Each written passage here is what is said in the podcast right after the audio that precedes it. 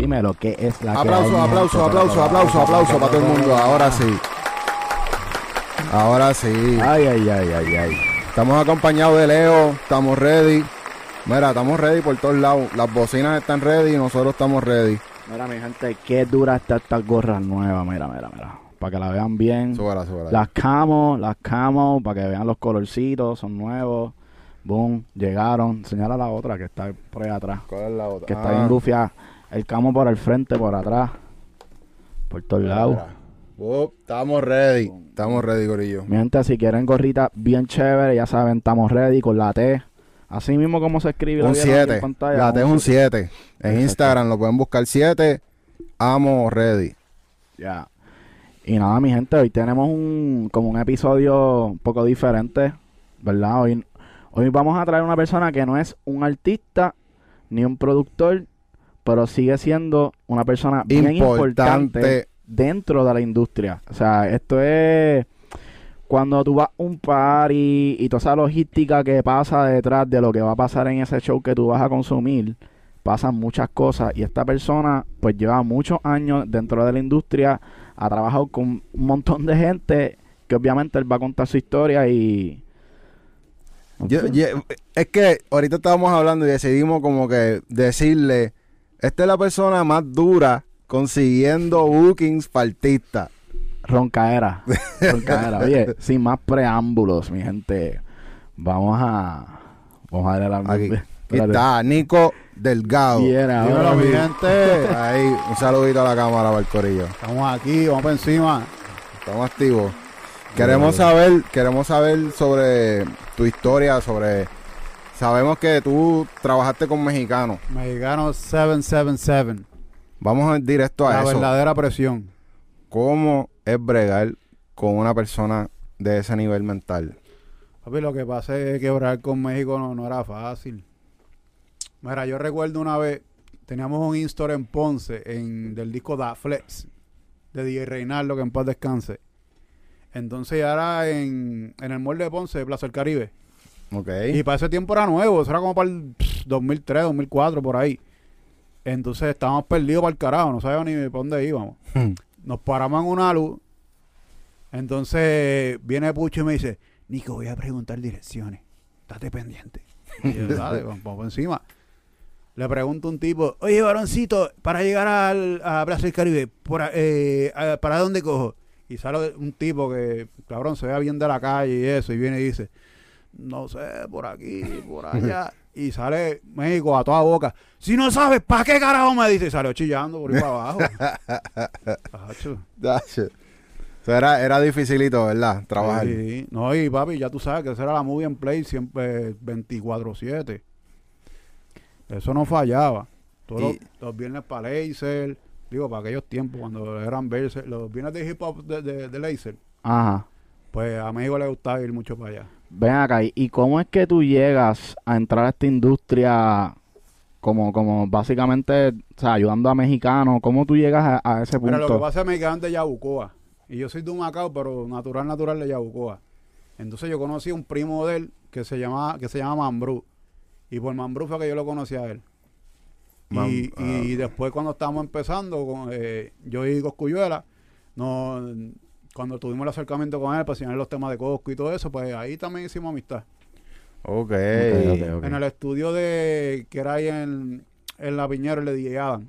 ¿Qué específicamente tú, o sea, a través de esa amistad, qué fue lo que tú quisiste hacer con ellos o cómo Nada más, tú sabes que era como un fanático normal. Uno mirando, y yo, ya, uno lo veía, uno que lo veía en la- pase tiempo en las revistas, en los videos y eso. Ok. Ya, yo estoy andando con este cabrón ahora. Esto está cabrón.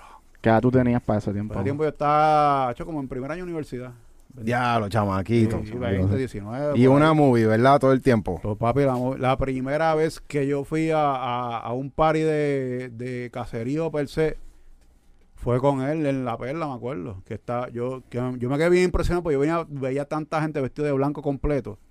Y después sale un tipo así con, como que con una cajita, viene, viene, la abre y salen unas pastillas. Y yo veo que todo el mundo coge una y el, y el tipo me quiere. Yo, no, no, estoy bien. Y me decía, tipo, eso es menta. Eso no es, eso no es otra cosa. Esto era un mental. Pero papi, para ese tiempo uno chamaco no veía toda esa presión y esa tensión por ahí. Diache. Y en los estudios, te metías con mexicano también, ahí veías...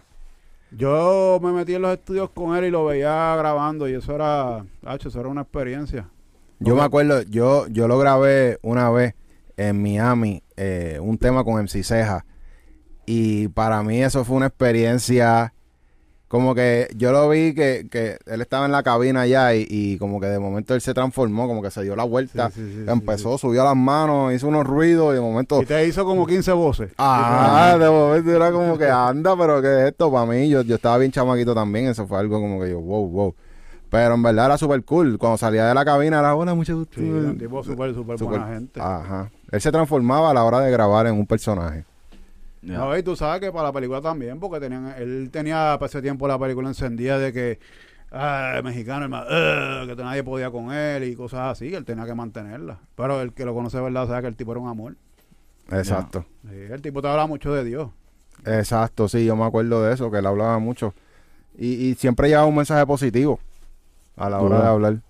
Bueno, yo en verdad, yo creo que lo más que he visto son los videos estos que, que enseñan en las redes de mexicanos grabando, que de momento como que tenía que sacar con una energía de adentro. Ah, él decía, sacar la furia.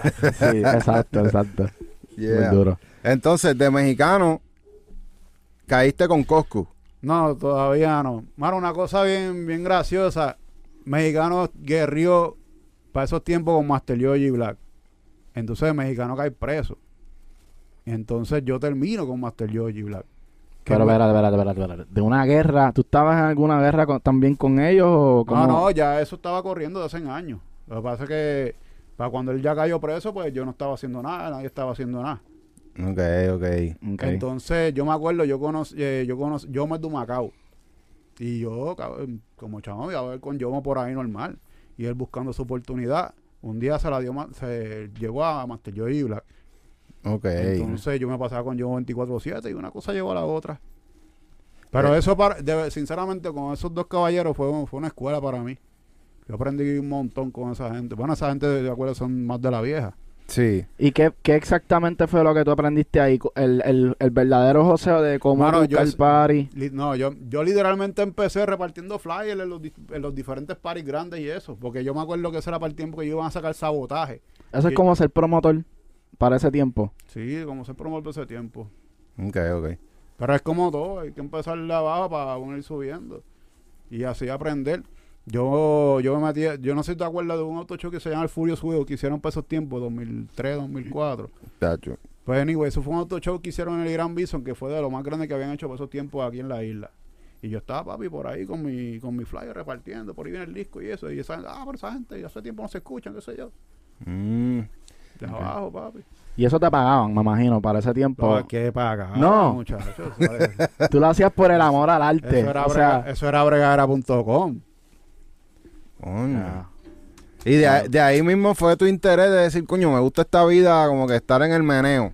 Y, y Sí, salió de ti empezar a conseguirle guiso a los artistas. Sí, porque de- ahí yo me iba para los patos los paris con ellos, veía cómo era la logística antes de, el montaje, este, el momento de cuando es que se cobra, este, qué más, todo lo que, lo que ese tipo de shows, si para unos shows más grandes que llevar bailarines, etcétera, etcétera. O sea, eso es, un eso es como que tu tipo de sacrificio para poder aprender y entrar al negocio de la música. Porque yo me imagino que si no hubiera sido por, por ese joseo de como que de ayudar y montarte en el corillo, como que no se te hubiera dado. Para ese tiempo, tú sabes, digo ahora no, por ese tiempo había, tú sabes, había patronales todas las semanas en diferentes pueblos. Y las patronales ahora duran uno, dos, tres días, que antes, la semana completa. Y, Wow. se, y se guisaba mucho de las patronales, que si el festival del, del, del cuervo virado, cosas así. Y todo el mundo llamaba para eso. Ahora So, no hay o sea, se, se hacía más dinero antes que ahora. Es que es relativo, porque acuérdate que 5 mil dólares para ese tiempo no son 5 mil dólares ahora. Ok, ok. que sí, había mu- mucho más taller, por decirlo más. Ok. Y era mucho volumen de trabajo, me Era imagino. mucho más aquí en Puerto Rico. Antes aquí en Puerto Rico sí se hacía mucho, mucho show. Ahora no, uno que otro, los que hace el gobierno, los que hace el municipio. Y con, con mexicano llegaste a viajar. Eh, No, a- no, lo que pasa con México es que él cayó preso re- al tiempo de yo estar con él. Y ya con, con el corillo de Master Joe. Sí, allí yo, los primeros viajes que yo di en la industria fue con ellos, que a Miami, a donde la disquera que grabamos un video por allá y de show así en República Dominicana. Tú ahorita nos dijiste que ya tienes tres pasaportes llenos. Tengo tres pasaportes llenos. Estoy, sin pasaporte ahora mismo que tengo que renovarlo. Pero sí, los tengo ahí con el baúl de los recuerdos. ¿Y de quién fue que... ¿Con quién más fue que tú llenaste esos pasaportes? Con Coscu, era el príncipe. Con Coscu. Bugu, tú. Para la era de oro del, del, verdadero príncipe, me imagino. Que estuvo viajando un montón. Fíjate, con Cosco ha sido una montaña rusa, que de repente tú vas y ta, ta, ta, subiendo, y por ahí va abajo, para, y para, y para, y para, y para, para, todo el tiempo parar, de repente se aguanta la cosa y vuelve otra vez a lo mismo, un sub y baja. Y eso. Oh, eso está duro. Espera, Pero eso es algo que él quiere hacer así. Exacto, eso es a propósito. Sí, sí, él lo quiere así. Porque hay... Ponle que, por ejemplo, yo tengo abril, mira, este, vamos a hacer en abril este, este y este. No, papi, este abril lo que voy a hacer es grabar, no voy a, a cantar ningún party. Ok. So, espérate. ¿Ustedes josean los paris usualmente o los llaman? Ahí eh, casi siempre nos llaman. Pero también, al tú llevar ya tiempo en esto, tú conoces quién es el duro en, qué sé yo, en Colombia, el duro en Ecuador, el duro en de eso, y tú lo llamas, mira, este, ¿qué estás haciendo? Ah, este, no te, estoy montando esto, pues dale, méteme ahí. Y así literalmente. Ok. Y ese es el trabajo, me imagino, tu trabajo Sí, sí, mi principalmente, trabajo porque principal. buscar trabajo, o sea, buscar un guiso, buscar party, eso es como que lo más importante para poder mantener un artista activo, corriendo y mercadeándose. Sí, acuérdate que cuando tú haces negocios de disquera, de, de- con la disquera de disco o de manejo, casi siempre lo que al artista le deja dinero son los shows. Mm. Porque la disquera te coge de los discos, te las coge de la regalía, pero de los shows, la mayoría de los artistas, ese dinero es 100% para ellos. Y Hay- ellos, hay- de hay- ahí le pagan a los bailarines, ¿verdad? Y al equipo de trabajo. Ponle que, por ejemplo, por decir algo, se cobró ps, 10 mil dólares en un show. De ese 10 mil se saca la- el por ciento del manejo, del por ciento del artista, o depende del negocio como lo tenga estructurado. De ahí se reparten los gastos de personal, que si el manager, el corista, el DJ, los bailarines. Zúmbale, zúmbale la primera. ¡Y a diablo! Tenemos las bendiciones de parte de Nico. ya, ya, ya, ha hecho súper duro, mano. Estamos aprendiendo de la parte de estar de tour, de estar haciendo show fuera de donde tú normalmente estás. Que eso es otra parte de la industria que hay que aprender, Corillo. Oye, hay, muchas cosas que se ve el glamour de que un party bien brutal, que si estás en Colombia y de repente le llega a James Rodríguez, el futbolista. Pero lo que no se sabe es que nosotros terminamos ese party a las 3 de la mañana para ir al hotel a darle un, un poquito de vapor encima para cual para el aeropuerto. Así sin dormir. Sin dormir. ¿Y por qué lo hacen de esa manera? Eh, son una serie de cosas. A veces es que sale más barato hacerlo así. A veces todo el mundo tiene Mm. compromisos por el día en Puerto Rico o en X lugar. Pero rara la vez que, que pasa el party y nosotros nos quedamos que si hasta el otro día para descansar o algo así. Nosotros mismos nos vamos. O sea, ustedes normalmente llegan el mismo día y el mismo día se van. Sí. No, Ah. no, no, no, no, el mismo día no. o un día después. antes. El día Ah, después. un día después. Si es un evento grande, se llega el día antes porque se hace un trabajo de, de- de logística y un trabajo de hay que verificar el venue, hay que verificar todo el montaje, etcétera, etcétera. Y más el soundcheck, me imagino. el, sound, el soundcheck es, si es una discoteca y otro, eh, se hace en el mismo día, eso se da un ratito y ya. Si es algo más grande, pues entonces ya toma más tiempo porque son diferentes elementos que tú tienes que cuadrar, por ejemplo, luces, camerinos, sonido, este, pirotecnia, eh, todo, todo lo que conlleva. ¿Y te ha pasado que has llegado a un lugar y las condiciones que tú pediste no están y no cantan? Pues mira, antes, antes eso se veía mucho. Y gracias a Dios que el ingeniero de sonido que nosotros tenemos, que es Frank Aponte, es de los más duros que yo he visto. Que te coge una consolita así, una te la pone a sonar como si fuera un concierto. Si yo tuviera otro, o esa, esa situación que tú dices a cada rato. Por el ese hombre- sonido. ese hombre es un maestro en eso. Sí, nosotros nos hemos dado cuenta, especialmente en Puerto Rico, que los sitios donde cantan los artistas, los sonidos no sirven. En Puerto Rico el sonido es una mierda en las discotecas. Eh, y obviamente andar con un sonidista Es un plus. que sepa, vas a sonar bien. Nosotros Ah. estuvimos en un party un día que iba a cantar lugar y los micrófonos no servían, so él se trepó en una bocina sin micrófono A capela. a capela, A capela, para y, que la, la gente le ah, sí, y la gente le cantó los temas, él no Qué tuvo ni que cantar. So, Es que una persona como ingeniero de sonido tienes que tener lo esencial en tu equipo. Por encima de un seguridad, por encima de, qué sé yo, del primo tuyo que te lo quieres llevar contigo, tienes que tener un ingeniero de sonido. Ok, para, vamos ahí. Que vi un post hoy que yo lo puse, yo le, le, ri- le di repost y, y fue acerca de eso que es bien importante entender qué es lo que qué es lo que conlleva como que tú, por ejemplo, si vas a viajar, que no todo el mundo se monta, no es como que se tiene que montar el primo ni qué sé yo, hay que como que tener un, un equipo de trabajo que le meta. Y para cada una de esas personas que está dentro de tu, que tú estás trayendo, por ejemplo, puede ser tu primo y tú, tú te lo puedes traer a turial. Ujú. Pero que si él está en una posición que, por ejemplo, como eso que tú dices del sonidista, él tiene que, él tiene que buscar la manera de ser mejor todo el tiempo para poder ser el mejor. Porque si esa persona que tú tienes, aunque sea tu primo, si no lo está metiendo, puede afectar tu negocio. Claro. Eso es algo que tú, me imagino, con los años, como que está mano, tocado. Aquí es que está esto es como todo, tú aprende a cantazo. Yo, mira, lo- los mismos contratos de, de booking los hago yo. Yo me, he dado, yo me he dado cuenta que no es por, humildemente, el mío es de los contratos más duros que, que hay en el género ahora mismo. ¿Y por qué lo sé? Porque he visto colegas que me sacan muchas cosas del mío y lo ponen en los de ellos. Cuando yo les vendo a otros artistas. Oh. Que a mí no me molesta. Pero aunque sea dilo. So, eso, ese contrato que tú tienes, ¿cuántos años te tomó llevarlo a hacer lo que hoy en día? Mira, ese contrato yo lo estoy trabajando como del, del 2011, 2010 que me lo hizo un abogado. Y de ahí, con la experiencia, tú recoges situaciones y las pones ahí. Recoges situaciones y las pones ahí para tú estar cubierto por todos lados. Wow. Y eso es bien importante. Zumbale otro, zumbale otro. Eso es bien Right. importante, Gori.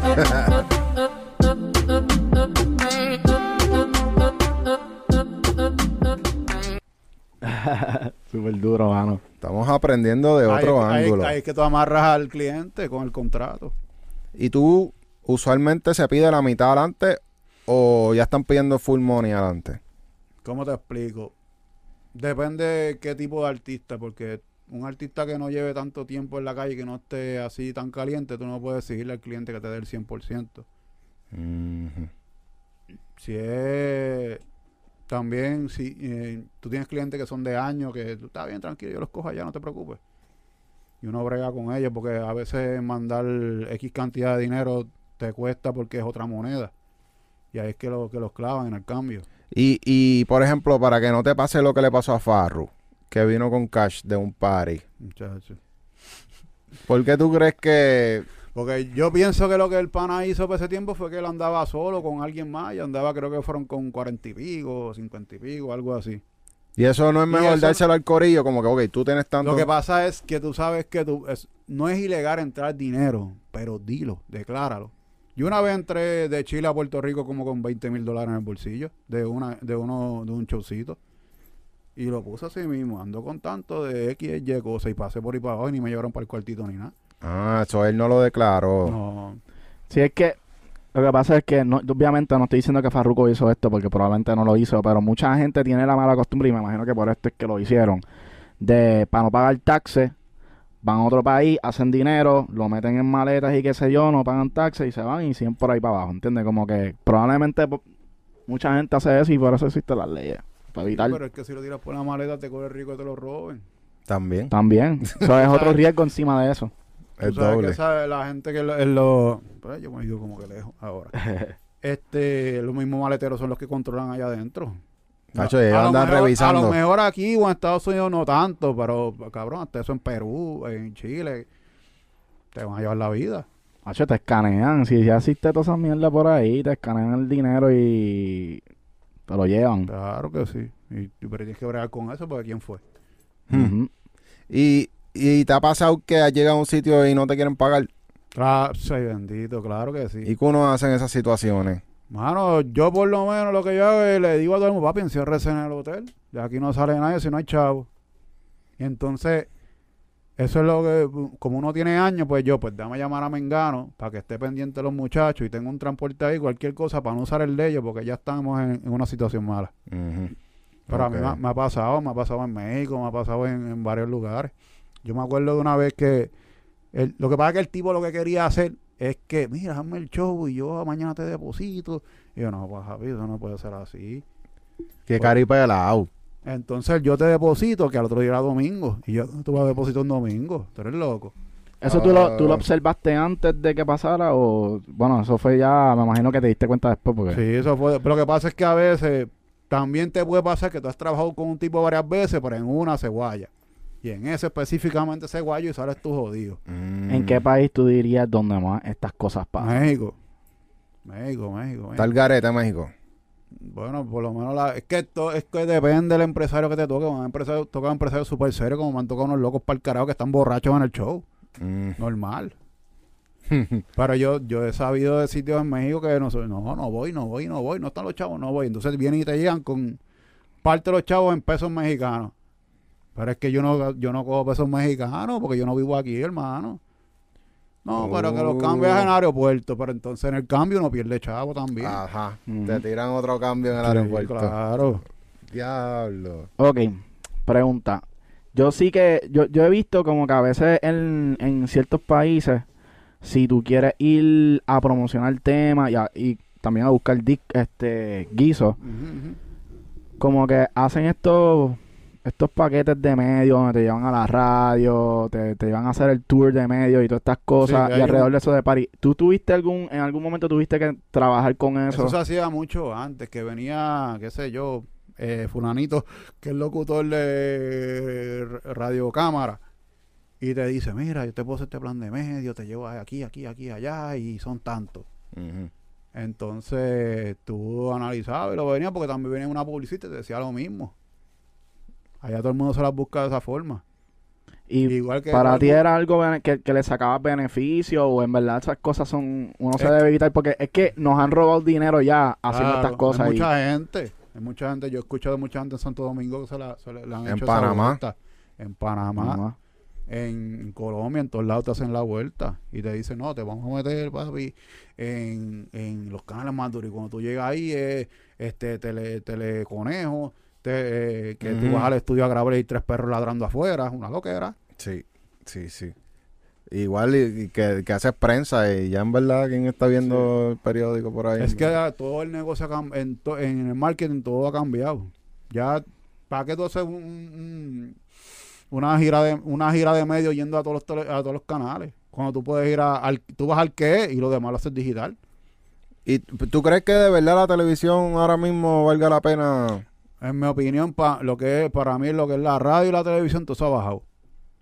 Ya, Ya, tú, tú tú- puedes hacer, me atrevería a decir igual o mejor trabajo en otras cosas. Digo, hay unos shows que tú sabes que son los shows, que no, eso no puede fallar. Pero antes un programador de radio tenía un poder, pero un poder duro, duro, duro en, la, en, lo- en las carreras de los artistas. Y tú tienes que tener ese hombre contento si tú quieres estar duro. y te tocó me imagino muchas veces tener que trabajar con da- esas da- situaciones de Darle regalito. Claro, Bueno. hay, que, hay que darle, hay que darle su desayuno, porque sí. Sí. Pero sí, an- antes se veía eso mucho. Y te puedo dar un montón de ejemplos concretos, pero imagínate, después los tres letras nos tocan la, la puerta. no no oye, pero. Digo, aparente y alegadamente. Yo no estoy diciendo que fue así. Ah, Alegada, Sí, sí, sí. no pero oye ¿Cómo me lo contaron? Yo pienso que, que las relaciones son sumamente importantes. O sea, hay muchas maneras de tú crear relaciones y como que, o sea, eso de la radio, lo que, lo que es este, que si vas a viajar y los promotores y qué sé yo, es como que es sumamente importante. No es necesariamente tiene que ser con dinero, pero si a veces hay que pagar comidas y qué sé yo, pues uno lo lo que hace. pienso es, si tú cuadraste un show en, en Perú, aprovecha que estás ahí y ve a la radio, a la televisión y eso, y, Sí. y en- que se entere la gente que tú estás ahí. No que fuiste, cantaste allí, recogiste tu chavo y te fuiste. ¿Y tú no crees que, que también funcione la parte de si fuiste a hacer un show a Perú, buscarte los influencers más duros de Perú y hacer un par de videos con esos influencers? Claro, si eso es lo que está ahora mismo, eso es lo que está en moda ahora mismo. Tú coges los influencers, los puedes invitar para tu show también, que ellos mismos se tiren un live ahí, que lo sigue mucha gente, y con eso mata. Yo pienso que esa, esa es la estrategia más dura ahora mismo como, como gira de medio. Es, en Sí. vez de ir a canales, es ir a influencers. Sí. Promocionarte con cada uno. Oye, ven acá, eh, trabajando ahora con Coscu, ¿verdad? Sí. Eh, ¿qué, qué tú has visto que ha sido diferente en, en términos de, de las estrategias de mercadeo que están utilizando entre los diferentes artistas que has trabajado? Como que yo me imagino que has visto algún progreso. Todo eso ha cambiado, una cosa radical. Antes, una página completa en el Nuevo Día, a primera hora, un periódico de esto te costaba 7 mil dólares, un anuncio completo. Ahora no es necesario, tú, casi nadie está haciendo eso ya. Ya. El que lo hace es Fabián cuando gana Recibo, que coge los, los dos- las dos páginas y para cosas así. O de repente salió Osuna con un disco y coge una página, pero antes era cada rato que todo el mundo pagaba y salía una página completa en el periódico.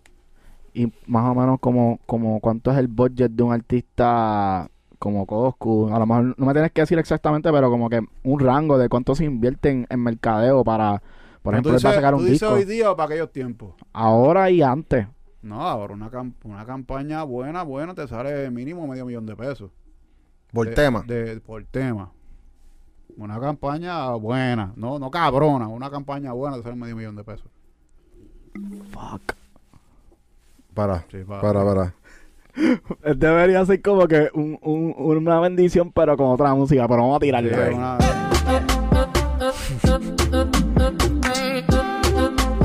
Bendiciones, pero es para que recen. Hacho, mano, está ultratumba ahí. ¿Cómo, ¿Cómo carajo uno compite hoy día? Este, o sea, nosotros estamos empezando, o sea, tenemos nuestros artistas y estamos compitiendo con estos boys, o sea, es imposible, en verdad. Sí, tienes que, buscar- tienes que casarte con alguien. O si tienes un inversionista que te meta chavito. ¿Tú crees que, que una Pero persona... va también, va, malamente interrumpa, Ajá. también los inversi- hay muchos inversionistas que los cogen de pendejos. Que le llega, llega fulanito que ha trabajado con, Men- con Mengano y Sutano y le dice, yo te puedo meter aquí, aquí, allá, son tantos. Y papi, cuando tú, bueno, pasa un carajo y perdiste los chavos. Así hay un montón ahora mismo. Pero, ok, ¿qué, qué exactamente qué es lo que le venden? ¿Como un sueño de que si tú inviertes tanto en tal sitio o, o el sueño Sí, de... te, te garantiza que te vas a pegar cuando eso no es así. Obviamente. Porque Eso no, tú no lo decides. más que tú se lo quieras meter a la gente por boca, bo- boca y nariz, la gente es la que te va a decir, te la va a dar o te la va a quitar. Ya. Sí, eso no- nadie lo puede controlar en realidad. Tú inviertes el dinero tratando de, obviamente, porque piensas que puede dar el palo, pero... Claro. Para ese dinero, o sea, ¿tú crees que sea mejor invertirlo en... de donde tú eres o invertirlo afuera de donde tú eres? Es como tú veas el movimiento. Porque tú pones, subes X tema. Ah, espérate, yo estoy trending acá, por acá estoy bajito. Y mira, en Puerto Rico estoy regular. Si tú ves que tu mercado es este Panamá, te meteré los chavos a Panamá. ¿Dónde tú miras esa información? Eso es lo de las diferentes tablas que te sale todo eso. ¿Qué tabla? Ah, pero los trucos. Ah, claro. Oye, pues es la idea, es la idea. No, porque, oye, hay una... Una vez vino una persona aquí que nos enseñó algo que se llama Chartmetric. Es como una aplicación que tiene lo de los streamings, pero también te incluye la radio. Como que es como... En verdad yo no sé si es 100% Sí, como accurate. monitor latino, tú quieres decir. No, no sé Monitor si... latino te, te mide eso en los diferentes países de Latinoamérica. Ok, ok, ok. Puede ser algo así parecido porque a mí me estuvo interesante porque yo, yo me imagino que eso es algo que uno utiliza antes de ir a un show, saber dónde es que tú tienes que ir a buscar party, porque tú no Sí, vas a empezar a llamar a todos lados. Claro.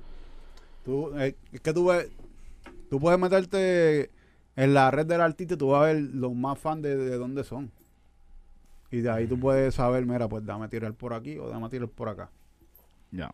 Y ahí tú sacas la información que necesitas. Como artista nuevo, ¿cómo él puede empezar a salir de su lugar?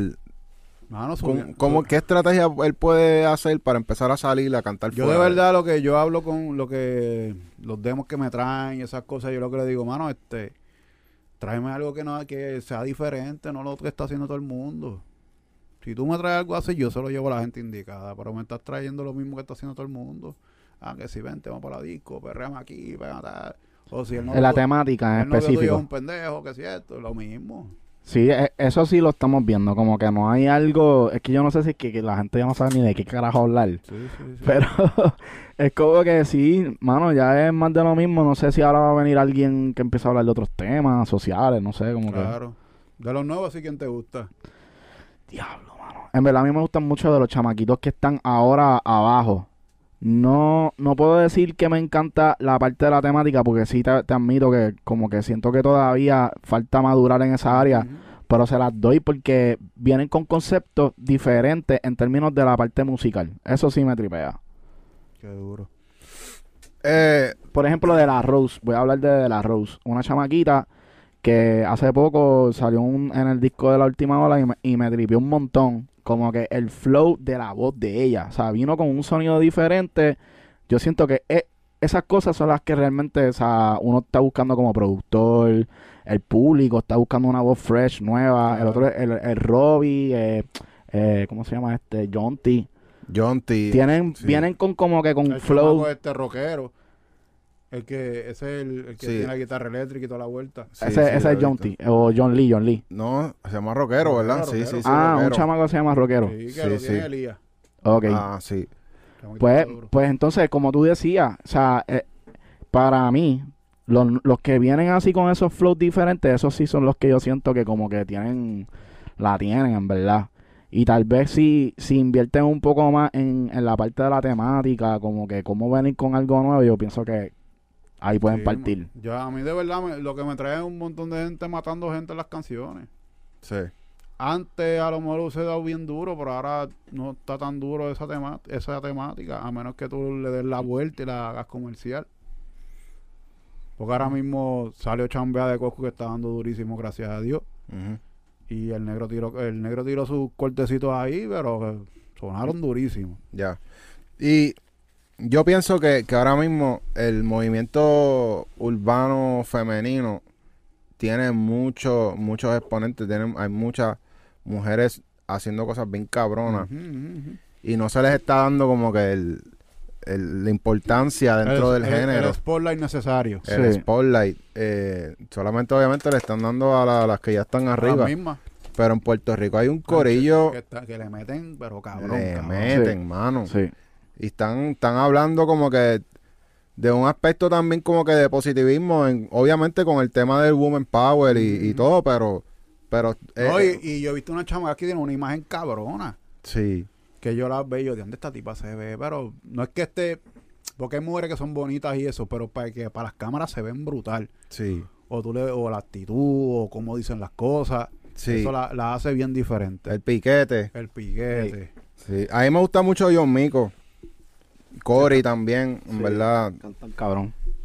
Hasta la misma, la, la chamaquita se ve como que 13 años, 14, BF7, algo así. BF7. Ah, sí. La chamaquita tiene un piquete cabrón. Sí, sí. Sí, sí, digo, también. "Ah, pero esta nena que se cree. Pero el chamaquita le mete también, ha, grabado con todo el mundo. Sí. Ven acá, y de todos los países que tú has ido, que tú ves el joseo, de cómo están los artistas, o sea, que aquí tú vas a la Loíza, por ejemplo, y ves a todo el mundo como que en ese joseo de como que yo quiero cantar aquí, boom, boom, y la gente Sí. Canta hasta gratis, ¿entiendes? Es como que, que se joda. Yo lo que quiero es buscar que la gente me vea y me reconozca. ¿Cómo, claro. ¿cómo tú comparas ese joseo en los diferentes países que, que has visitado? Mira, de verdad, tú sabes cuál es el, pa- el país que más consume reggaetón en el mundo es Colombia. Pero por mucho más que aquí. Aquí es la cuna, pero en Colombia, en varias ciudades tienen mínimo 3, 4 emisoras de reggaetón. Cuando aquí lo que hay es una. Y allá hay party todo, todo, en todas las ciudades.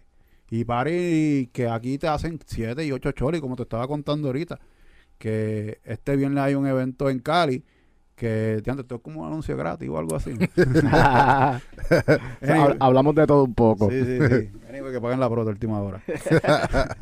Entonces, ese party es Raúl Alejandro, Arcángel, Coscuyol y Raquín Kenway.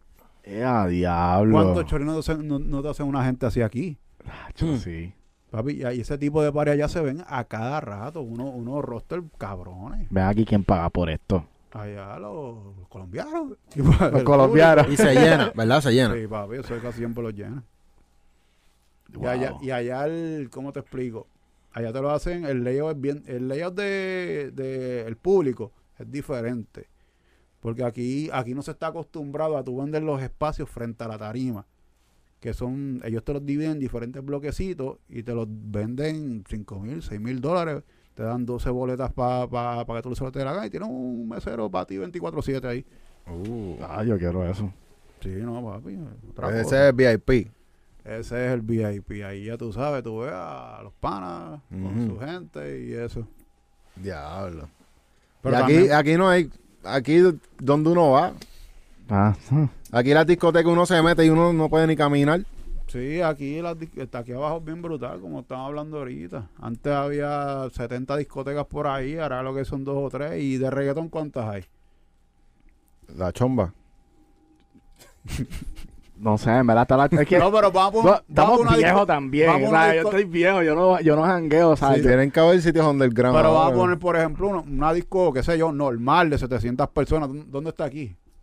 ¿Cuál está aquí? Esa- lo que era Flor la discoteca antes ahí en, en Santurce, que ahora le hicieron, ¿cómo fue le pusieron ahora? Ahora le pusieron otro nombre, pero es como que más, más upscale. Sí, porque aquí los sitios. Creo que ¿Cuántos son? una 100 marca- personas, lo más que caben en los sitios que hay, que hay por ahí en la Loiza. Sí, ahí en, en Calma, en Los Meros y todas esas cosas, pequeños. Sí. Yo creo que la más grande es Ocean. Escuchan. Ocean sí es grandecita, parece mucho dominicano también. Yo ¿Cómo, era- ¿Cómo se llama la de los techos? Eh, 58. La que tiene los techos sí, que la, prenden. la del hotel. 58, sí. Que eso, la tarima es un pedacito así de.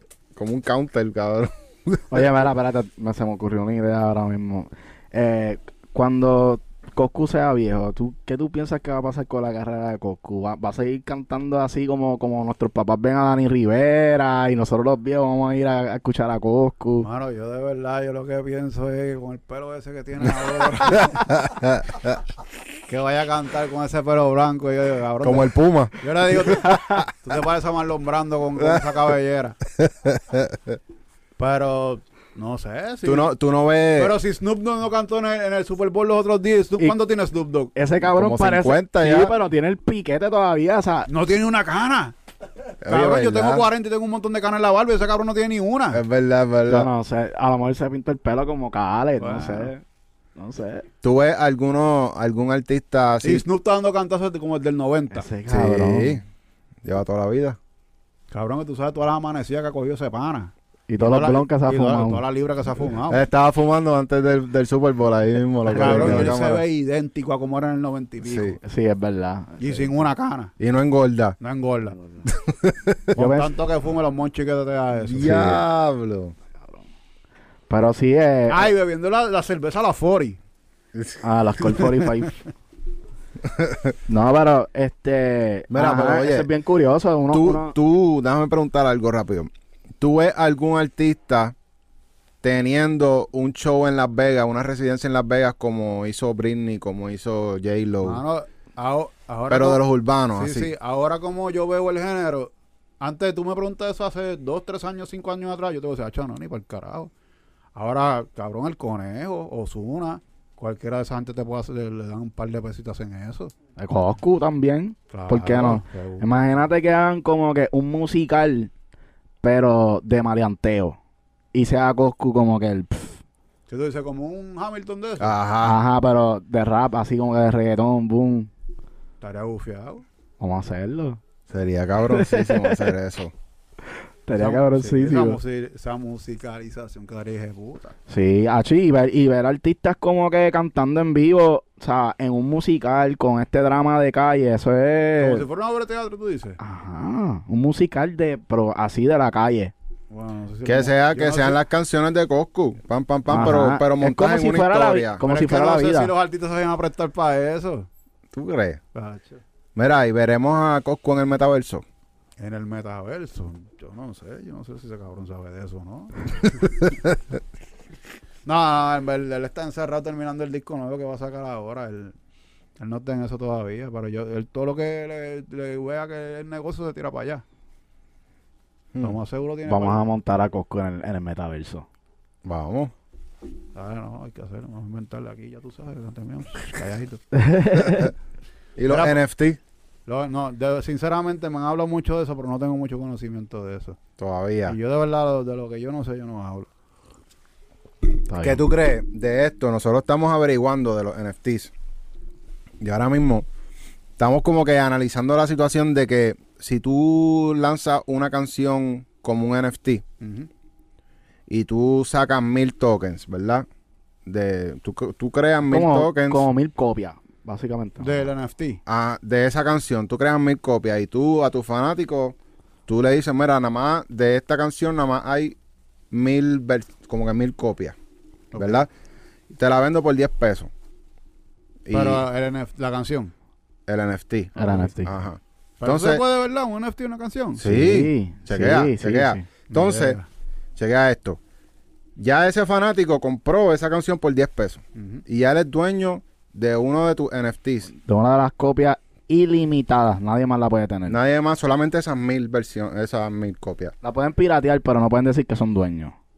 Chequea. Entonces, ahora, tú cuando compraste eso, tú tienes la opción de quedarte con eso y que siga subiendo de valor o venderla. Entonces, la vendiste, tú le- la vendiste en 20 mil, ponle. Uno de los mejores Le sacaste, sacrificios. entonces todo el mundo en, precio ahora a- subió a 20 mil. Todas a las, las composiciones Y el artista cobra virtuales. 20%, por, Tú, digo, 10%. 10% Sientes de que esa tienes que esforzarte más.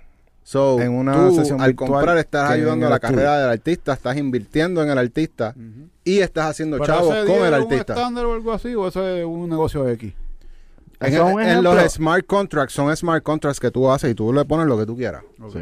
Tú le, tú le pones el precio que tú quieras inicial, pero lo- luego de que está en el mercado, eso empieza a subir, porque imagínate que tú digas mil copias, ¿verdad? Y de momento Coscu saca un tema y se va tan y tan viral que se vuelva el artista más importante del mundo. El que tenía esa copia de 10 dólares, ya eso no va a valer 10 pesos. Ah, sí. Solamente hay mil copias. Y ese cabrón que la compró a 10, ahora sabrá Dios cuánto vale, ¿entiendes? Porque es, es un colectivo, es un, ¿cómo se dice? Eh, Una- cosas de Sí, colección. como un special edition. Exacto. Exacto. Qué duro. Pero a la misma vez tú estás haciendo dinero y el artista está haciendo dinero. So, el fanático hace dinero con el artista. Eso está cabrón. Claro, un, negocio redondo. So, Vamos ahora a, mismo vamos a poner a investigar, ahora a hacer. NFT. Vamos, eso vamos es algo eso. que, que estamos hablando. De hecho, saludos a Eco. eh, que Eco nos estamos, Sí. estamos hablando de cómo meternos en la, en la, en la Vamos por ahí, vamos, vamos a hacer NFT pronto, mi gente. Espérenlo pronto. Del lab. Eh, ¿Qué Ya tú lo- dirías que ha sido la parte más difícil eh, por la pandemia en, en tu profesión, en lo que en lo que tú te dedicas? Tú sabes que en la pandemia los paris se fueron en literalmente cero. Nadie estaba haciendo nada, pero nada, nada. Los que hacían eran, ¿te acuerdas que todo el mundo le dio con hacer live de repente, showcitos así? Eh, Pero eso también era que X marca le daba X cantidad a- al artista para hacerlo, no era de que era, eso era de gratis. Mm, ok. Porque también tienen sus gastos y eso, pero también metían la, la marca por ahí en algún ladito, en alguna esquina. Pero en todos lados, este, yo conozco amigos míos que hacen eventos en diferentes países de Latinoamérica que ya no lo están haciendo, que tuvieron que dedicarse a otra cosa porque la pandemia los hizo canto. ¿Y cómo tú cambiaste tu juego? Lo que pasa es que la, el ¿cómo te explico? Este no es mi negocio principal. Yo tengo mi negocio propio y también, y también le meto a esto. Ok, ok. Y por el tipo de negocio de mi negocio en la pandemia, pues, me, me, ¿cómo te explico? Me, me subió bien brutal. Yo, yo tengo una farmacia y en tiempo de pandemia eso fue otra cosa. Claro. durísimo. De las poquitas cosas que... ¿Te acuerdas cuando trancaron todas las poquitas cosas que habían podían haber abiertas? Es verdad, es verdad. ok, ok. So, ¿Tú consideras como que, que Pero sí, yo, mucha gente se jodió. Y no tanto los, digo, los promotores de eventos también, pero los técnicos, los sonidistas, los luminotécnicos no tenían taller, no tenían nada. Fueron muchos que se fueron para Estados Unidos.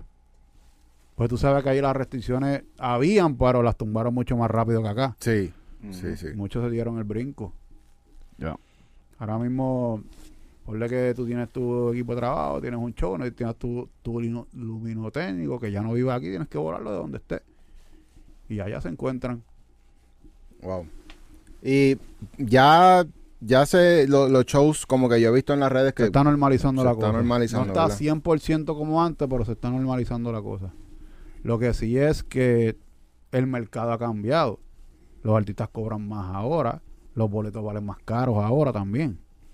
Mm, Por ejemplo, hay unos artistas que antes de la pandemia te cobraban 50 mil, 40 mil, 45 mil. Y ahora tú preguntas, son 140, 125. Por ahí sucesivamente. ¿Y por qué tú crees que pasó eso? Ese cambio tan drástico. Mano, porque primero fue por eso, porque yo, yo le echo la culpa a un pana mío que es promotor, que fue el de los primeros pares que hicieron cuando arrancó la pandemia en Orlando y le dio un montón de, empezó a pagarle un montón de dinero a los diferentes artistas que nunca habían cogido esa cantidad. Y después se daban en el pecho, papi, yo fui el primero que le dio ciento y pico a Rajo, yo fui el primero que le di ciento y pico a Mike. Y ya ahí, por ahí para abajo, eso fue una ola que nadie pudo parar. Ya, eso ya los artistas ese es su nuevo precio. Y los chama o sea, los chamaquitos estaban pagando por esos paris, me imagino, porque para tú ofrecer esa cantidad tienes que ganarte el dinero para poder Es cubrir que los mira, tú sabes que, por ejemplo, en Orlando, si tú estás haciendo un show en Orlando y tú tienes solamente la puerta, tú estás apretado. Ujú. Tú tienes que tener un por ciento de la barra, o el parking, o qué sé yo, o el otro cabrón que vende comida te da un por ciento a ti. Porque si tienes, tienes la puerta nada más, allá, por una discoteca de mil personas, este, a 30 pesos la taquilla, te, que 30 mil pesos, y el tipo te está costando 40 y pico. Tienes que empatar por otro lado. En verdad. Aparte que tienes que pagar promoción. ¿Cómo lo haces? Hmm. Está cabrón. Oye, algún truco. Hmm. Algún truco. algún truco. O sea, obviamente no, no es nada como que súper. Sí, sí, no, claro. Pero, pero algún truco en términos de como que, mano, porque, o sea, honestamente yo no sé, yo no sé cómo trabajan las negociaciones en este Mm. tipo de, de cosas. Como que yo sé que pues una persona hay un promotor que tira el party. Mira, por ejemplo, a mí por- me llama alguien. Yo le pre- lo primero que le pregunto es qué le interesa hacer. Un evento grande, una discoteca, un privado, whatever. Ajá, después que establecemos qué es lo que se quiere hacer y para cuándo, eh, X fecha, dame chequear. Ah, no, no la tengo, sí, sí la tengo. Ah, pues dale. ¿Y dónde sería el evento? En tal lado. Está- y casi siempre mi respuesta es, pero está bien que es en ese lado, pero ¿dónde en específico? No, no sea tan ambiguo. Mm. Este, de ahí te dicen el venue, de capacidad, y ahí se entra el proceso de negociación. Mira, si Pero es normal que ellos sean vagos. O sea, eh, esas contestaciones lo hacen a propósito por, No, no, por no, la no. manera en que Es se de- negocia. depende del empresario que tengas de frente también. Hay unos que lo hacen porque sí, hay otros que son más serios, que te dan que te dan todo una vez, te, te mandan, mira, pues te- aquí está la ficha de la discoteca, aquí está la ficha del venue, ese es el lugar tal, dirección tal, esta es la capacidad, bla, bla, bla, tengo, estos son mis sponsors y todo eso para eventos, pero eso es lo serio. Pero también uno tiene que hablar con los loquitos. Ya. Sí, porque sí, es que uno tiene que correr ese riesgo porque si no, no aparecen tanto dinero. Uno tiene que buscarlo donde sea. Que todo depende también del nivel del artista, porque hay unos artistas que no se quieren correr esos riesgos. Porque sin cojones tiene a hacer ese parisito, porque coge y se lo hacen en otro lado y se buscan más chavos. Y, y, y para los artistas nuevos, ¿cómo, ¿cómo ellos pueden hacer para dar ese primer cobro? Eh, eso Porque hay difícil, tanto ¿verdad? Tú show dices como- gratis. Como que establecer tu valor. Ajá, ¿cómo, cómo, ¿cómo tú dices voy a cobrar y no lo voy a hacerle gratis? ¿Cómo, cómo, cuándo? ¿Me entiendes? ¿Cómo es ese proceso para...? Que porque aquí todo el mundo quiere que cantes de gratis en todos lados. Sí, sí, sí. ¿Cómo sí. uno logra poder cobrar? Mano, tú logras cobrarme. Primero, tienes varias formas. Tienes una que, que explote, que tu producto esté explotando las redes sin tu orgánico, por decir así orgánico. O tú puedes coger y, ah, pues pagué aquí tanto esta campaña, pues entonces vamos a meterle aunque sea mil pesitos, a ver si nos los dan. Porque ya, ya estoy invirtiendo, entonces tú vas con donde el tipo, mira, este, eh, fulano te llamó por un par, y mira, cabrón, para exposición. Y tú le dices, mira, no, pero mira el tema donde está y eso y eso, y tú le enseñas tu, tu- tus datos, y ahí tienes base de power para negociar.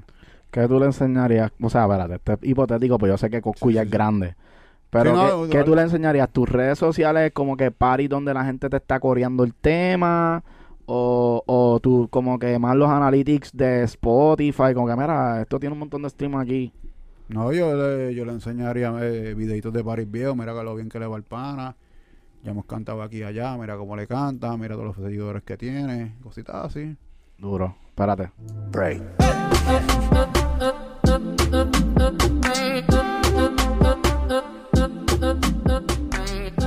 Yeah. So-. Hay, mira, hay muchas cosas que hacen los, los, los promotores grandes, como Eric Duars, este, que coge te, te hacen el concierto de Raúl en X esta, en X Coliseo, pero él te mete a Ace, que es el otro de él, y te mete al otro de él. Para darle, para darle, darle el break también y aprovecha que tienen la casa llena completa y por ahí van metiendo los otros de ellos. Sí, sí. Eso es otra bendición. Eso es otra bendición. Break.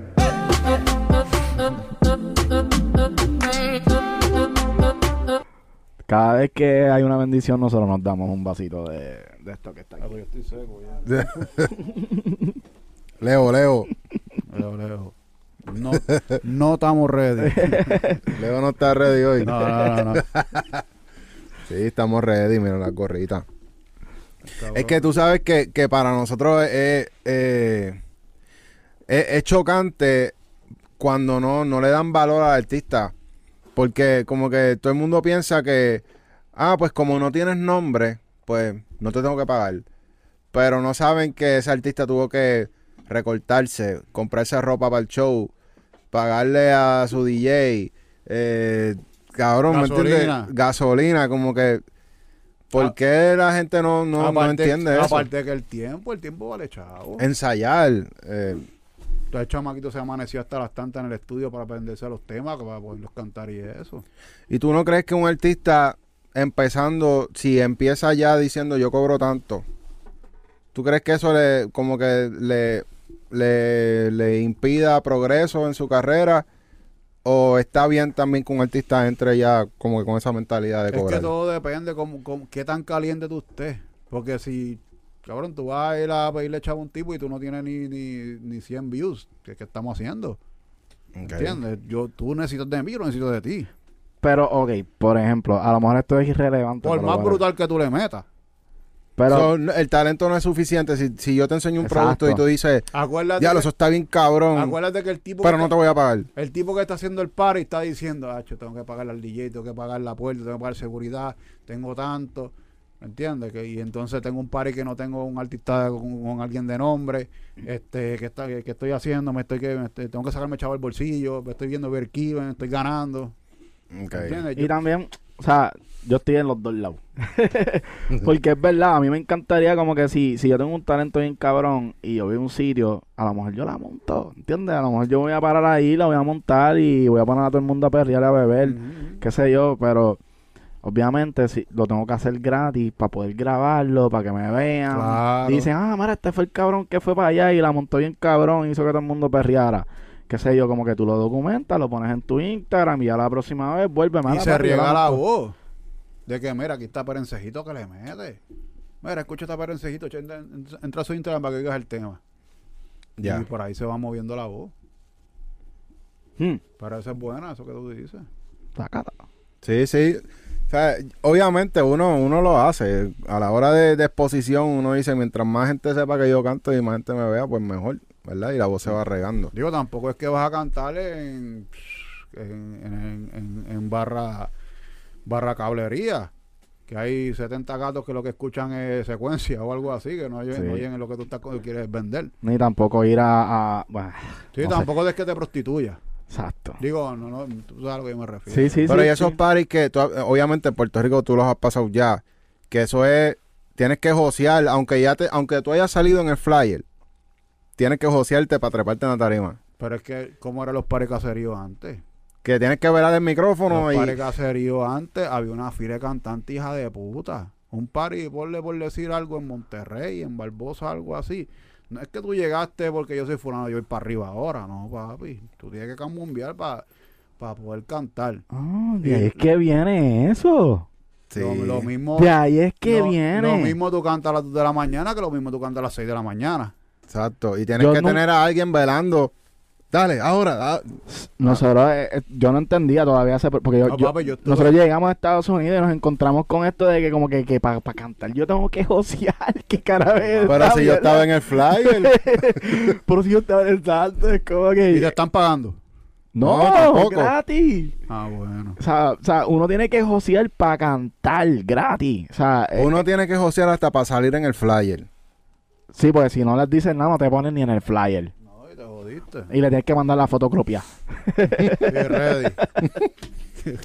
Está cabrón, mano. Pero ¿qué se va a hacer? Hay que, hay que hacerlo de todas maneras porque tú sabes, uno lo que está buscando también, o sea, si tú todavía no tienes un tema pegado, obviamente tú tienes que buscar la manera de que la gente te escuche por ojo, boca y nariz. So, uno se corre ese riesgo. No, y tú lo tanteas. Si tienes un. Voy para aquí a cantar aquí. Aquí hay como mil personas. Pues esto es positivo. Porque no estoy. Estoy exponiendo lo que yo sé de gratis. Pero me está yendo todo el mundo. Que eso en un futuro puede que me traiga resultados. Ya. Y en los tiempos de ahora, que todo el mundo puede grabar el teléfono, tú sabes, el show con el teléfono, va a tener contenido para tus redes. Ya. Sí, es mucho más fácil que No, antes, lo, malo lo malo de ahora es lo que te estoy diciendo. Que ahora no hay tanto taller como había antes.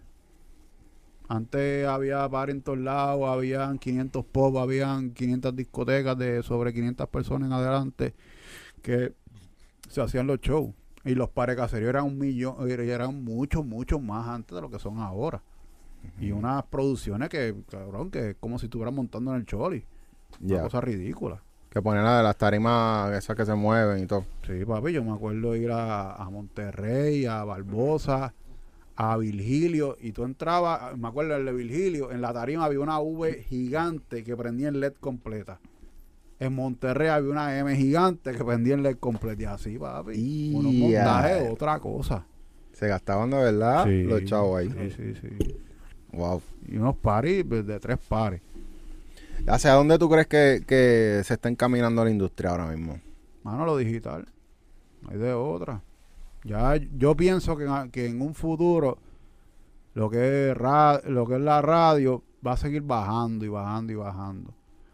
En cuestión de música, sí, yo pienso que la gente ahora mismo consume más radio por los programas que por escuchar música. Porque por que tú pones 9.4, hacho, esa canción es una mierda. Vamos a poner Spotify, va a poner la lista de perencejitos. Ujú. Y, y brincaste para allá o se te hace más fácil. Oye, escuchar lo que tú quieres escuchar. Exacto. ¿Y tú crees que en algún momento... Eh, a diablo. ¿Tú crees que en algún momento... Este, tú sabes que los chamaquitos están con esto del gaming, están como vagos, ya no corren, ya no, ya no juegan baloncesto. Eh, llegue la época que los paris en persona dejen de existir, no, no sé, como que... Mano, es que el contacto, el, eh, tú sabes que, ¿para qué tú vas para un party?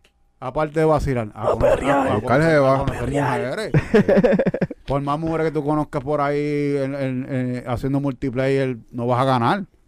Es verdad, ¿Me entiendes? eso, pues entonces no va a morir, ya, me No, eso no resolviste va a mi duda. Tú pa- yo por lo menos cuando yo hago eventos, yo, yo hago los eventos para las mujeres. ¿Por qué? Porque tras las mujeres vienen los hombres. Espérate. A punto. Break.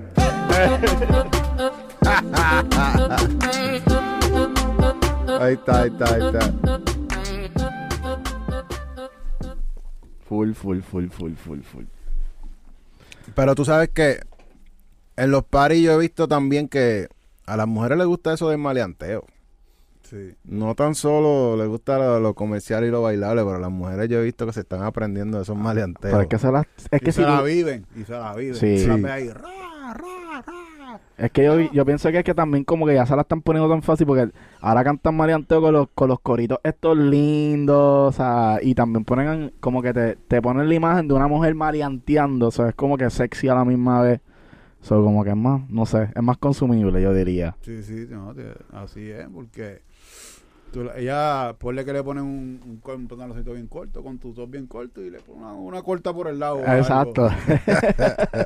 Y ella está con su corillo de amigas, como si fuera eh, empoderando a la mujer, Ajá. aunque no es muy positivo, pero en una forma, se, dale, dale, dale ese empowerment. Sí. Ya lo que cojones, a lo que hemos llegado, humano. Pero, pero cabrón, ¿cómo tú haces una canción que se llama Bichota? Exacto. No puedes decir bichota si no tienes una pistola y se va a mundial. Cabrón, la diva dice, soy una bichota, soy una bichota, todo el mundo sabe lo que es un bichote. Entonces tú quieres traerlo como florear, como decimos en la calle, para florearlo. No, papi, es lo que es y ya. Tú, tú quieres una bichota, tú vas a hacer lo que hace una bichota.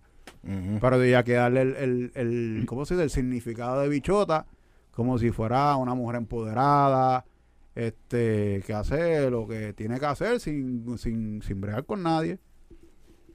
Que a ella le funciona súper bien. Y ya en esta temporada de ahora de, de los conciertos que hubieron en el Choli, yo fui al de ella, el de ella fue de los más duros. De verdad. El show de ella, el show de ella está bien brutal. Sí, full. No, en verdad Carol G la tiene. Sí, sí. Y, y canta cabrón. Tiene, encontró un flowcito bien cabrón, en verdad. Ay, sí. cuando ella quiere, ella rapa, ella cabrón también. Cuando Sí. quiere. Esa Sí. ¿Te acuerdas la, la que yo- ella hizo con el conejo? La ella me llama. Ah, sí. Ahí te- le metió- cabrón. Esa es de mis favoritas de ella. Hacho, sí. Esa canción está cabrona. Yo me acuerdo. Y me trae recuerdos también. Uy. Ya. ¿Tú crees que ella está mejor sin Anuel? Mano, yo no sé, no me tengo relaciones de nadie. Chico, ¿qué pasa? Cada cual con sus locales. Ay. Bueno, mi gente, este... ¿Qué tú crees? Estamos ready.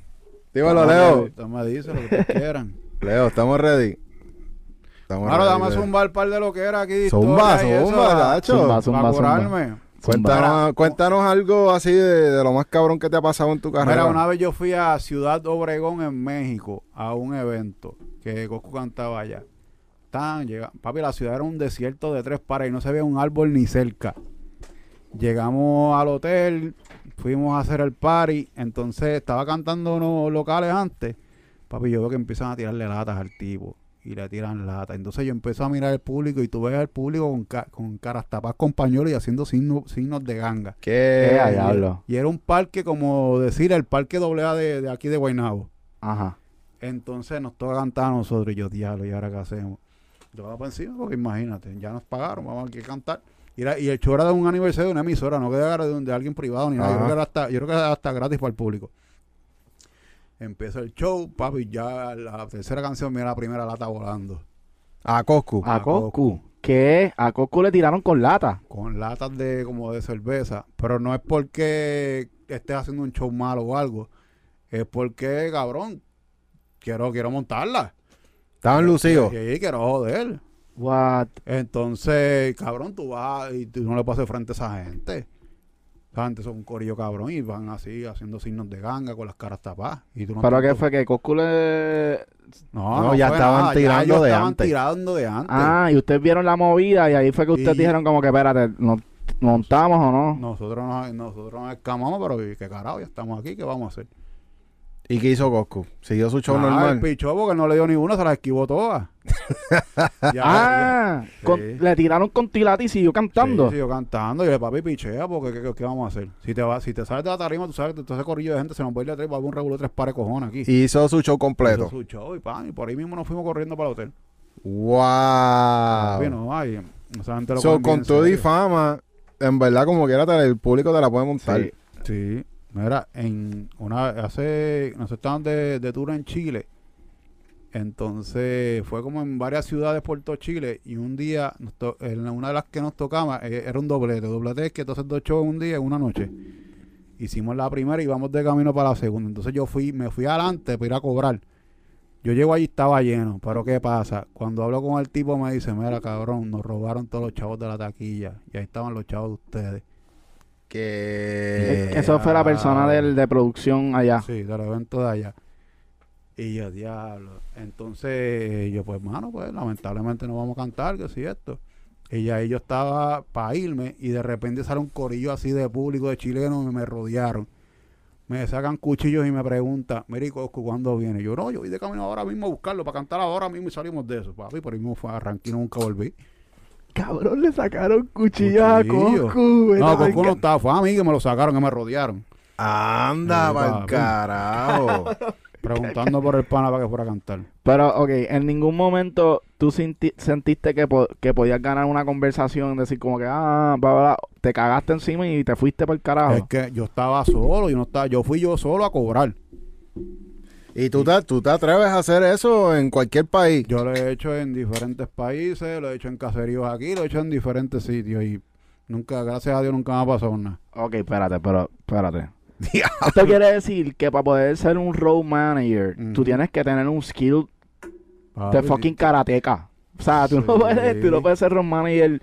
Tú tienes que tener algún tipo de experiencia. Mano, yo, yo sabía cantar aquí en un cas- en X caserío, cantaste y tú vas a cobrarle al tipo, da un break si te pago ahora, da un break si te pago ahora, papi, está hasta las 6 de la mañana hasta que el tipo le sale los cojones pagarte. Y que tú Y ahí- haces, tú estás encima de él. Tienes que seguir encima de él y tienes que bregar con eso porque tú no te puedes poner a joder allí. Ya, y tienes que quedarte hasta que te paguen. Hasta que el tipo le dé la gana de ir a su apartamentito a buscar su dinero. Y ese trabajo te toca a ti. Me toca, en aquel tiempo me tocaba a mí. Ya, gracias a Dios, hemos subido un poquito más. Mira, algún truco para cobrar. Diablo. Tú sabes que eso es algo que, que en verdad no es fácil. Cobrar es bien fucking difícil. Uno a veces hace trabajo y uno, o sea, de buena fe, uno le gusta como que, o sea, yo te voy a dar break, no te voy a, no te voy a como que a, a ¿cómo se dice esto? A, a, Harass. a harass, como que uno dice, pues chilling, te doy break. Pero a la hora de la verdad, en esta industria yo creo que eso no, eso no está permitido, ¿verdad? ¿Qué cosa? Eh, estar como relax y esperar a que te, la gente te envíe los chavos cuando le dé la gana. Porque parece Macho, que, pero es que no no hay puede ser ética. así. No hay ética, parece. No, es que es como- es lo que te digo, es- depende del nivel del artista y depende la- del tipo de negociación que tú hayas llegado también. Porque ahora en estas alturas de mi carrera yo, yo no me tiro ninguna de esas. Ni de que llegara el día antes para cobrar, no, papi. Si no están los chavos, pues nos quedamos tranquilos. Ahí el contrato está adelantado. Ahora es adelantado. Sí, el 100 antes de salir. Así es que yo pienso que debería ser así. Siempre, yo pienso. Sí, siempre. eh, Pero eh, hay unos casos que uno brega con el promotor porque tu pana de año ha hecho 7000 shows con él y todo bien siempre.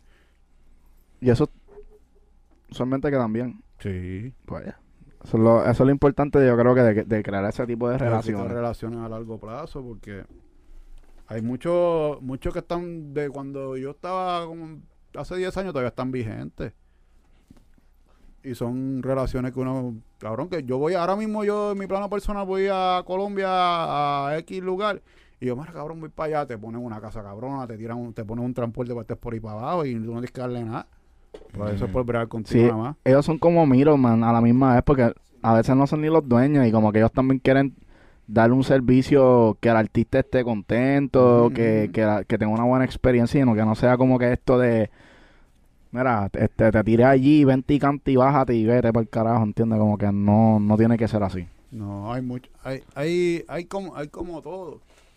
Yo he sabido estar en show de que el tipo se, se desvive por porque tener un buen trato contigo, como que, cabrón, te, cosas como que te llevan tarde a buscarte o cosas así, uno casi hasta pierde los vuelos.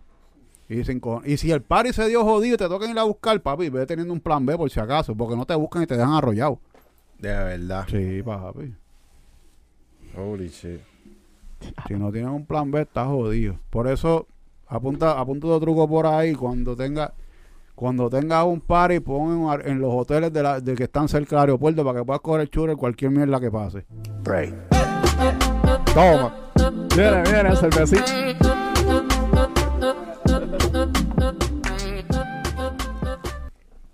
Otra cosa que hay muchos, ah, digo, no sé, diferentes colegas, pero a mí me gusta vender los eventos puestos en tarima. Puesto en tarima quiere decir que yo pongo todos los gastos, te cobro más, pero yo pongo todos los gastos yo. Y me voy a la segura de que las condiciones son las que son. Como por ejemplo, tener las luces que son, el sonido No, que me es. refiero en cuestión de, de pasaje, hotel, transporte terrestre y los viáticos. Es como ya que- la producción es otra cosa. Ok, ok, Es, ok. es como si como si tú como le envías un invoice de lo que tú No, vas no, a no, no, comprar. no, no, porque si es un, eh, es un party, le dicen all-in en inglés, tú, los gastos son tuyos. Tú le vas a pedir más dinero, pero tú te encargas de todos los gastos. Ah, ya, ya, ya, ya. Sí, ya es tu package. Ya tú Sí, tienes tu package y ya tú cubres los gastos y todo lo que tengas a, que mí, para mí a veces es mejor así porque controlas todo y no te preocupas por nada. y tú mismo compras los pasajes. no, yo tengo una agencia que me hace ese, ese servicio. Ok, en. Miami que, que yo lo llamo, porque de verdad, cabrón, a mí yo odio estar llamando aerolínea, mira, pasó esto, cámbiame el pasaje, yo odio hacer eso. Yo tengo esa agencia que a la hora que sea, el día que sea, mira, este pasó de pues dale, brego con eso ahora. Ya. Coño, yo pensé que, que ese servicio de las agencias de viaje ya había como que muerto. No, eso se usa todavía. Por lo menos en cuestión de la industria de, de la música, hay muchos colegas que lo utilizan. Y, y, y sitios como Hopper y Orbitz y Expedia, eso no... Yo uso, uso más hotels.com, porque ahí tú coges las noches y eso, y después te da para usar gratis dos o tres. Pa' los o puntos. para que te salga, exacto, o te salga mucho más barato. Y ahora mismo, esto de los Airbnbs, no es algo como que, que es bene- beneficia más Es al que artista. El, el Airbnb que a veces se utilizan son para cuando son varios días adicionales. No- Ah. No, para un día para otro porque no vale la pena. Exacto, sí, por los fees estos de limpieza, qué sé yo. Sí, porque a veces te fuiste para el show y tú llegas y quieres tener la cama nítida y tú no hiciste un carajo, pues vino la tipa y te la, te la arregló. O tienes, o tiene, tú llamas servicio, mira, para que me planchen, o el mismo room service. A, los, a casi todos los muchachos les gusta no ir para ningún lado y pedir room service y ya. Sí, sí, porque están explotados también. Claro. Y si tú tienes una casa que es de eso, pues tú tienes que llegar a josear, a comprar por ahí, a abrir la nevera, a ver Sí, qué ir a encuentras. hacer compras. Eh, ¿Alguna historia? Algo, esto sí, esto hay que preguntarlo. ¿Alguna historia de estas de, de cuando se han ido a un hotel, algún papelón que haya pasado, que tú te acuerdes, que tú digas, mira, en verdad esta historia está cabrona? Diantre. De muchas. Es que estoy pensando qué puedo decir y qué no puedo decir. Yo de verdad pensaba hacer un libro y todo y eh, escribir por ahí para abajo y decir todo sin filtro ninguno, pero todavía no. Tú Pu- sabes puedes que- decirlo, pero sin nombre. Mano, yo sé que yo he visto cómo han sacado gente de hoteles por estar fumando en, en los cuartos. Así que están fumando, pa, y llega. Pero eso en Estados Unidos.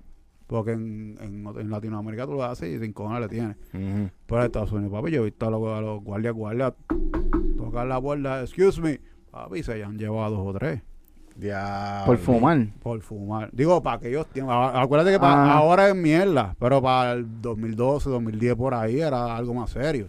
Sí. Claro, que va trip, mano. En Nueva York, me acuerdo, en el Hotel Intercontinental. Diablo.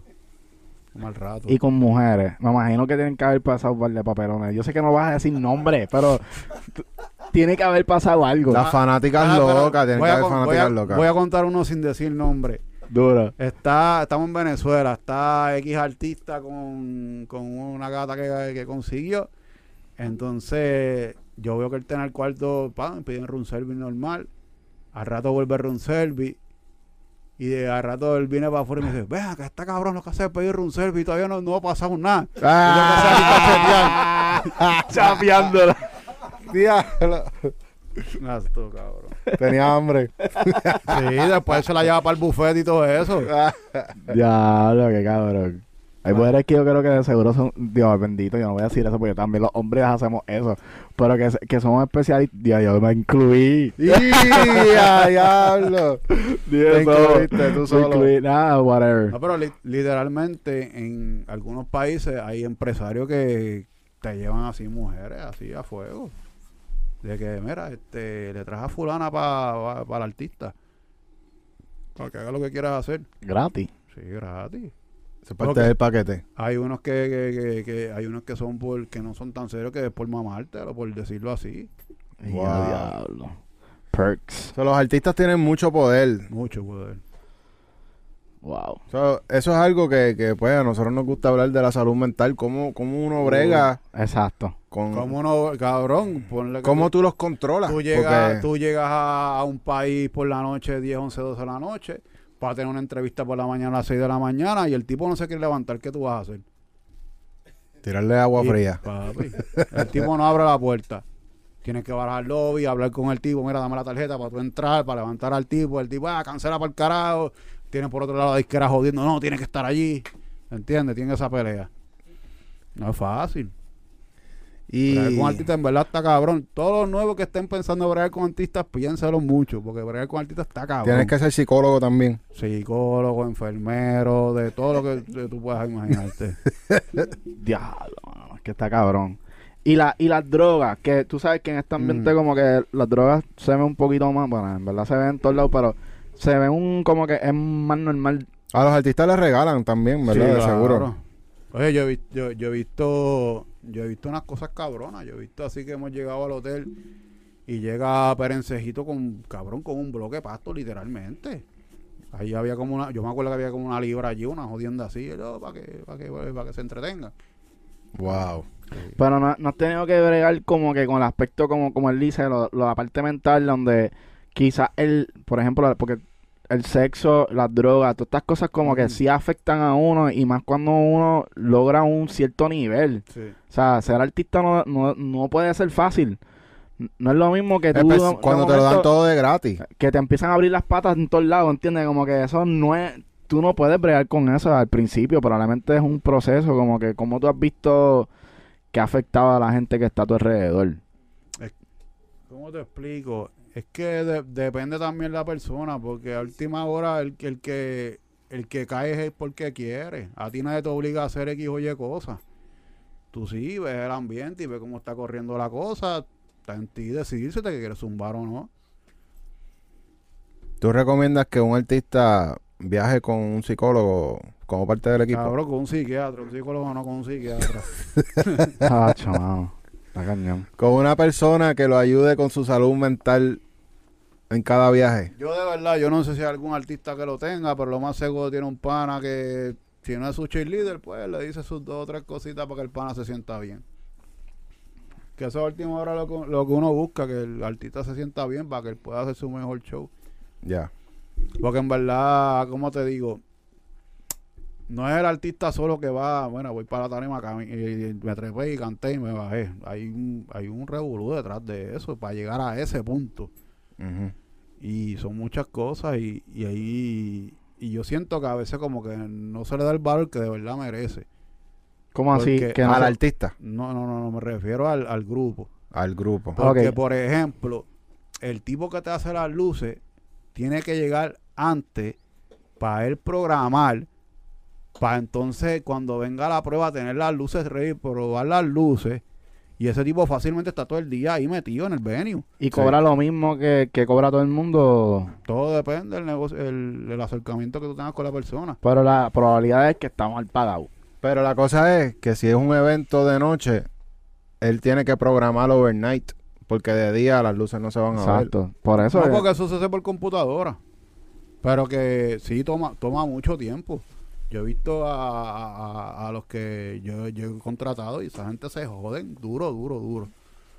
Bueno, los buenos, no sé si los que no son tan buenos lo hacen rápido, pero por lo menos el pana que yo sé que es duro, siempre se tardaba un montón. Y le decía, no, tranquilo, yo me quedo aquí todo el día, me busco por la noche cuando se acaba el show del pana. Mm. Pero se joden, se joden. Wow.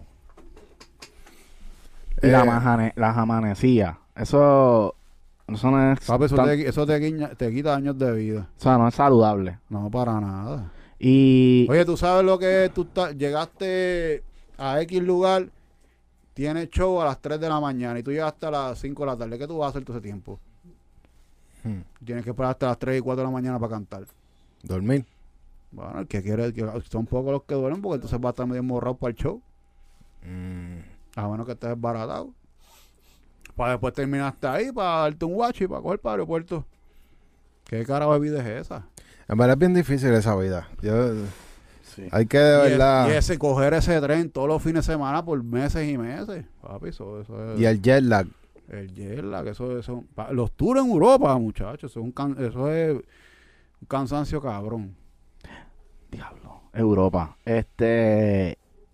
¿Cómo tú, ¿Cómo tú ves la diferencia entre públicos, entre lo que es el público de Sudamérica, el Mm. público de Puerto Rico, que pues tú sabes que aquí todo el mundo, aquí la gente es como que todo, todo el mundo es artista, nadie se la quiere dar a nadie, Sí. y, y el, el público de Europa, ¿cómo tú, cómo tú ves? Bueno, el público más apasionado es el de Sudamérica, pero por mucho. Pues se la viven. Se la viven, se la viven. Yo yo he visto como esos cabrones están frente al hotel que tú, en el hotel, abajo, en la calle, en el hotel tú estás quedando el día completo. Wow. 500 y mil personas. Y en Y tú- España, ¿cómo tú lo ves? En España es sí se ve. En España lo que pasa es que antes el movimiento era más los latinos que estaban en Europa. Ahora se están integrando los españoles y los de otras nacionalidades de allá. Ah, porque ellos no se integraban a, No, a no, nuestro no. Mercado. Antes tú veías, ibas a un party de reggaetón en España y eran un chorro dominicano, un chorro boricua, dos o tres cubanos y uno que otro español. Ahora se ven más españoles. Al igual que empresarios españoles hay mucho más ahora. Antes eran más latinos. Mm. Ok. Porque es que en España también ya el género creció. Sí, papi, no, hay un movimiento brutal, brutal. Ahora mismo están, una gente se llama los Reggaeton Beach Festival, que te hacen como como dos eventos en, toda la- en, en, en un periodo en el verano por toda la península de España y son un party que tienen siete y ocho artistas y artistas cabrones, Wow. Son tipo festivales. festivales. Que aquí casi no se ven. Aquí no se, ahora mismo yo creo que hay en promoción uno de en abril que hay en, en Carolina, algo así. No sé si lo han visto. Yo, yo vi uno por ahí que. ¿Y, ¿Y cómo se llama el, el pueblo donde hacen ese, ese festival que tú dices de reggaetón allí en España? No, son en diferentes ciudades, te lo hacen en Barcelona, Asturias, este, Valladolid, todo por todo, toda la península. Ya lo saben, mi gente, si van a hacer mercadeo y quieren invertir en, en campañas de mercadeo, tiren para esos sitios que el, que el hombre acaba de decir. Así que, Ajá, eso, eso es un buen truco. Si quieren hacer una campaña de mercadeo, busquen en qué ciudades es donde se hacen lo- los festivales exacto. de reggaetón y mercadear entonces a esas ciudades. Y son festivales de 15 mil, 20 mil personas. Que está asegurando ya que, que la persona por lo menos tiene un interés en tu música. Eso está súper duro, mano. No, ahora, ahora mismo la industria está en un, en un nivel súper brutal. Este, cuando yo vi que, que el que Bad Bunny vendió a capacidad el, la, la- el Estadio de México de 96 mil personas, dos funciones. Yo dije, no, papi, esto se jodió ya. ¿Cuándo fue eso? Ahora para el, el World's. World's Hottest Tour, Mm. que sacaron a la venta, el, el cogió el estadio donde juegan fútbol. Papi, dos funciones de 96 mil personas. ¿Tú Ese es el estadio más grande. Sí, el de Wow. México. Wow. Tú sabes lo que es eso. Dos funciones de 96 mil personas. Qué cosa cabrona. Yo to- todavía yo estoy súper impresionado con eso. ¿Y en qué ciudad es ese, ese festival? en el DF, en la capital. No, eso es el conejo solo, el concierto de él. Wow. ¿Tú crees que el conejo ya, ya esté como No, que a otro nivel? demasiado, no, ese tipo está demasiado de volado. Demasiado. ¿Qué, Ya- qué ya tú crees que ha sido lo más que a él lo, lo ha puesto a ese nivel? Mano, es que su música es bien diferente a lo que todo el mundo hace por ahí. La voz del tipo está cabrón, el delivery está cabrón, lo que dice está cabrón, el tipo está demasiado de duro y, y el tipo hace cosas que nadie se atreve a hacer. ¿O Ya. tú crees que va a venir este... este no, no, va a venir Zion a vestirse de mujer así como ese cabrón vino a hacer eso. No. Sí. Y, Sí, en, en, y en- verdad. y en el género, como que, sí. que sabe que todo el mundo se lo va a tripear. Y salen falda y tú sabes, y sin cojones le tiene. Ya. Que- Bueno, y que hasta otra gente lo está haciendo ahora, o sea, ese poder que tiene es increíble. No, eso es otra cosa, otra cosa. Pero yo me- ¿A, a dónde va a llegar él? Papi, hasta donde él quiera llegar. Ahí ya, ya ni el cielo es el límite para ese hombre. Él Ya salió en Narcos. Él puede hacer lo que le da la gana. Ya. Va a hacer lo que quiere y lo va a pegar. Wow. Y tan joven, ¿verdad? Sí, Benito tiene que 24, 25 por ahí. Ya, che. ¿Tú fuiste para el concierto de, del Irán? No, no. fui. Yo no fui yo. mm, Yo fui el día malo, el del viernes. El que se prendió en fuego la grúa. Se prendió en fuego la grúa y estaban las filas de 7 y 8 horas afuera. ¿Cómo estuvo esa experiencia? Yo me quise ir para allá. Yo dije, yo no quiero conocer a nadie aquí, no quiero backstage, yo quiero un carajo, me voy normal como cualquiera por ahí. Papi, y llegué como a las siete y pico en, un- en- en un taxi con mi, con mi mujer y con dos panas míos. Y el taxi se quedó con nosotros jangueando allá adentro. Llegamos a la primera carpa, papi, un mundo de gente para el frente, nos colamos por el lado. Llegamos hasta casi donde están chequeando la- la- las tarjetas de vacuna, brincamos una valla y nos colamos y por ahí mismo hicimos otra hora de fila y por ahí fue que entramos. Y ya, ya. Entré al estadio como a las 8 o 9 de la noche y habían como 2.000 personas nada más. Y había, tenías como 40.000 personas afuera. Wow. Ese fue el que arrancó casi a las 12 de la noche. Fue, ese fue el primero, ¿verdad? Sí, el primero. Sí, yo fui el día que fue, cabrón, eh, la guerra nuclear. Y esa producción, ¿cómo tú la viste? Papi, eso nunca se ha visto aquí, algo así de cabrón. Las dos producciones más cabronas que yo he visto aquí fue la de los conciertos de Yankee y esa. Ni, ni siquiera. Ah, exacto, pues. Te estamos comparando el Choli con esta cosa que fue gigantesca, que Sí, tenía unas pantallas de otro nivel. Monstruosa. ¿Tú crees que si Yankee hace lo mismo que Bad Bunny en el, en el Bithorn, se dé igual de, de grande como... como Puede ser, yo creo que él llena, él llena a uno sin, sin joderse mucho. Ya todo está Yankee Yankee. Ya. ¿Tú, cre- tú, ¿Tú sientes que él ha hecho bien en su carrera, en, por lo menos los últimos años? Obviamente, Yankey ¿En, qué tiene sen- eso. ¿En qué sentido? Con, con la- el tipo de música que está soltando. Eh, eh, eso es que otra cosa, Yankee también es otro que puede hacer lo que dé la gana. Yankee no tiene nada que probarle a nadie. Y cualquier cosa que él vaya a sacar, aunque la gente no se la dé, él va a pensar que está cabrón. Y si tú te das cuenta, el ponle que tira cuatro, de esas cuatro a lo mejor las cuatro no se pegan, pero hay una que se revienta para el carajo. Sí. Sí, es que yo siento que él tiene una fórmula ya que es como que. Él Cabrón. sabe cuál es la receta, como cuando tú vas a casa de tu abuela, sabes que cuando tú vas a casa de tu abuela, ese arroz va a saber siempre cabrón. Sí. ¿entiendes? No va a mí me fallar. gusta que Yankee, no importa el ritmo, siempre suena fresh. Como que Sí. siempre y, un suena palabre- fresh. y un palabreo muy al día. Sí. Exacto. Y yo no sé si es que él está bien al día o que tiene un equipo de trabajo que en verdad está al día y pues eso es importante porque yo, Claro. yo no creo que nadie nace sabiéndolo todo y, y siempre uno tiene que inver- seguir Mira, para, invirtiendo. que tú tengas, tengas una idea qué, qué, qué clase de persona es Yankee. Cuando yo trabajé el Coliseo de Coscu primero en el 2014, el menos exigencia que tenía el camerino era Yankee. Wow. El menos. Y allí estaba Wisin, estaba Yandel, estaba, cabrón, medio género, Sayo Mileno, todo el mundo. Y el más, el menos problema que dio y el menos exigente era Yankee. Mira allá, y es el más duro. Sí, exacto. Él me dijo, mira, no, no, ni alcohol no tienes que poner, tranquilo. Wow. Eso Ya- está cabrón. Yankee no es, ¿verdad? Yankee no bebe.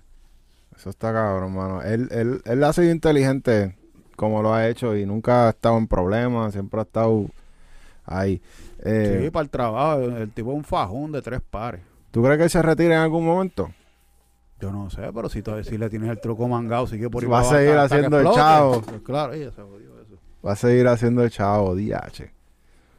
Aunque, aunque también es, es bueno darle paso a, a los nuevos, ¿verdad? Como que para, como que cuál es el, si ya tú lo lograste todo en la vida, como que, ¿Para qué seguir? ajá, como que qué más vas a, ¿por qué no le das espacio a, a otro? No sé, es que también hay gente que, que tiene esa piquiña por dentro de que tengo que, este, qué sé yo, si dejo de hacer esto, ¿qué carajo voy a hacer? Ya, Y me gusta estar, me gusta estar en los medios, me gusta hacer una figura, me gusta hacer conciertos y cosas así. Por eso es que yo pienso que el- hay unos que se quieren quedar, porque les gusta estar en la mirilla, les gusta que la gente se la dé, les gusta la gente el, el- el- el aplauso, cosas así. ¿Y, ¿Y tú no crees que eso impide el crecimiento del género? Que lo, lo, lo, lo- la gente que, que lleva mucho tiempo, mucho, mucho tiempo, como que sigan ocupando esos espacios que chamaquitos Yo, pi- nuevos. yo pienso que, que el bizcocho es grande para todo el mundo.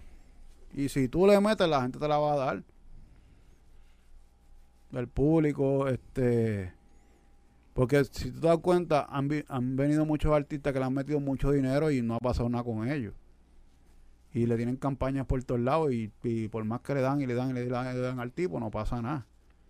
Pero entonces viene fulanito, que no viene con una campaña tan brava, pero viene con un tema tres pares. Y viene, le pasa por el lado y le pasa por encima a todo el mundo. Y tú le dices, coño, si yo metí un millón acá y este hombre ni con 100 y ya verá dónde está.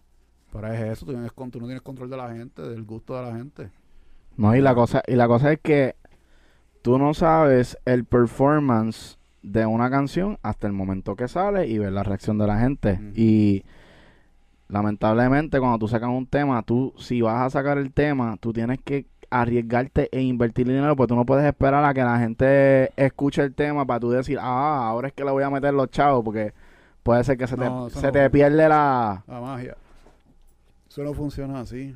Tú tienes que, este es como jugar en el casino, tienes que apostar. Ya. Yo apuesto y le tengo fe al producto, pues le voy a meter todos los cañones al producto.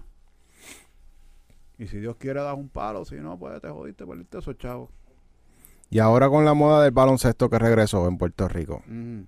¿qué tú piensas de, de los artistas que ahora están empezando a comprar equipos? No, mano, súper brutal. ¿Tú has visto la inyección que eso le ha dado a la liga? Le, da- le dio un, ¿cómo dice? La- Como que la renovó. Se ve bien fresh ahora. Mucho más juventud la está siguiendo.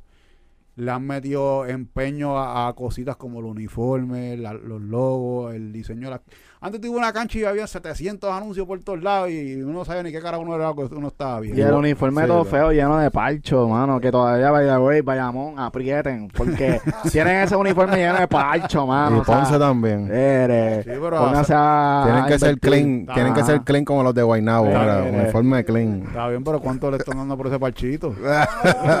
Está bien, le están dando, pa- le están dando un par de chavitos, pero que aprieten que no llegaron ni a la final. No sé. G-City. No sé, porque mi ciudad quedó última. Pues. Ojalá le metan este año. Tú eres de los grises. Macao. Gri- Grises, cacique, no sé. El, que, el, que- el que- el nombre que usen este año de ahora. Ven acá, y Coscu, ¿tú crees que eres, eres- porque es que A Chocoscu debería comprar el equipo de si, Macao. si Coscu siempre se me cayó como Guaynabo, ¿por qué no? No, es de Ah, Macao. Siempre ha sido Macao. Nosotros, Sí, pero tú sabes que aquí eh, siempre dijeron que era el Guaynabito, tú entiendes, que rapeaba, porque así fue cuando sí, pegó. sí, sí. Por el look.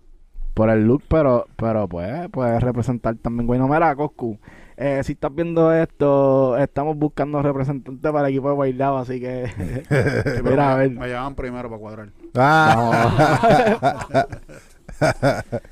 No, pero seguimos fiel a la H, papi. Lo que pasa es que el, pa- el apoderado tiene que ponerse para la de él y ponerse en la misma jugada que los demás. Hacho, Eladio Carrión debería meterse Ellos en dos se deben juntar. Sí, Eladio y, y, y Coscu deberían juntarse y meterle al equipo, en verdad. El tipo que, que yo, yo escuché que lo tiene, que es un, un señor de Miami, un cubano creo que es. El de Macao. Sí. Ah, no sé. Vamos a entrevistarlo. Yo escuché que, digo, yo no lo conozco ni nada, pero yo escuché que el señor eh, lleva años en, en el baloncesto y eso allá en Miami. Inclusive se lleva a los muchachos de aquí a, a practicar allá. Mm, Pero que, yo no sé, como esos tres ganas y 27 perdidas, ¿qué, qué resultados te dio? sí, Ya. estuvo fuerte eso. Anyway, para que sepan, usted, bueno, ya la gente lo sabe y lo volvemos y lo decimos. Nosotros tenemos este espacio junto a los Mets, que es un equipo de baloncesto de aquí local, de donde nosotros somos, Guaynabo City. y tú sabes que, que traemos gente artista y esa es la idea, que queremos como que tratar de, de traer nuevos talentos a, a la cancha para que pues tengan esa oportunidad de, de exponer la música. Nosotros Ya. estuvimos trabajando el jingle eh, de los Mets del 2022, hicimos el del año pasado también. eh, y, y en el opening night de esta temporada vamos a estar llevando al ganador que Sí, sí. Eso del es- jingle. Eso es lo bueno que han- se, se ha seguido innovando ese- esos tipos de showcitos porque tú sabes que antes eran las mismas siete baila- las siete batuteras esas que venían a hacer de Sí. cheerleader y, y- y eran de- Literal. y, y las cogían de por ahí de gratis Sí, y siempre era lo mismo pero ahora con, con lo que se está haciendo están innovando el producto están yo he visto que están poniendo sus lucecitas a veces en, en otros le ponen unos, unos, unos humos efectos cosas así que, que se ven gufiados Sí, sí, sí. Definitivamente la liga apretó completamente y ahora toda la- todos los equipos van a tener que seguir apretando porque Tú sabes, lo, lo, lo que se ve bru- lo que se ve brutal es que la gente, eh, había mucha gente así de la industria de, o, o jóvenes que, que querían ir, que querían verse, la- tirar fotos, verse en Instagram y toda la vuelta. O mira, Sí. allí nos vimos con fulano, vamos a tirar una foto con él. Que Ya. eso, no, eso no se veía antes. Exacto. Antes tú lo que veías era Aníbal con el vaso rojo allí bebiendo rojo. Ya, ya, Georgie. toda- todavía, todavía van Todavía, todavía, y, todo, y se lo disfrutan, pero obviamente ahora van con artistas. Nosotros, de hecho, nosotros somos uno de los que traemos, por lo menos a Guaynabo, nosotros traemos un par de artistas, Cocu y tú, cuando vayan a querer venir al de Guaynabo, que... vamos para allá. Cuando, que- no- era cuando que vayan para la final, que vaya- este año va a ser contra Arecibo otra vez. Uy, Si Goku quiere cantar ahí y representar a Guaynabo en la final, no. Pero sí, ya, ya, yo creo que, ¿verdad? No hay más historias que el, contar. el BCN la tiene. Eh, Ah, ah, ese es Logan. mira, son los Mets. Son los Mets, son los Mets. Bueno, Corillo, muchas gracias. Tuvimos Ya, a Nico gracias Delgado. ustedes, gracias a ustedes. La pasé súper cabrón aquí. Yes. Ya, ya. Oye, ya saben que tienen que comentar si les gusta este tipo de entrevistas educativas, tienen que decirnos si quieren más entrevistas y que se metan al Smash Academy, mi gente, que mira, vamos a dejar el link aquí en la descripción para que lo busquen. No voy a hablar mucho sobre eso porque es un poco secreto, pero ustedes saben lo que hay. Síganos Smash en Academy. Discord. En Discord tenemos el. Smash Academy también. Eh, vamos a estar creando esa comunidad de artistas, productores, en el cual eh, todo el mundo se va a ayudar. Les vamos a dar materiales para que hagan pistas. Les vamos a, a dar críticas constructivas a través de lives. Y les vamos a decir, mira, puedes mejorar aquí, puedes mejorar aquí. Eh, podemos ayudarte en la parte de... Mano, hasta en la parte de legal, si no sabes cómo registrar una canción, te puedes meter en nuestro canal de YouTube y ahí vas a ver un tutorial de cómo registrar tu canción en ASCAP. Eh, mano, si no tienes cómo grabarte, puedes ver un tutorial de cómo grabarte con tu celular con Autotune. Ya ahí en el canal de YouTube de nosotros. Así que está pendiente a todo lo que estamos ofreciendo.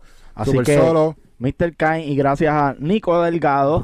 Ah, pero pues se le quedó algo. Vamos a estar regalando gorritas de Estamos Ready. Ah, Ah, mira, mira, mira. Oye, sí. estamos ready. Prometido. Capearon el link también, lo vamos a dejar en la descripción para que la gente se motive a comprar las gorritas que vienen bien duras.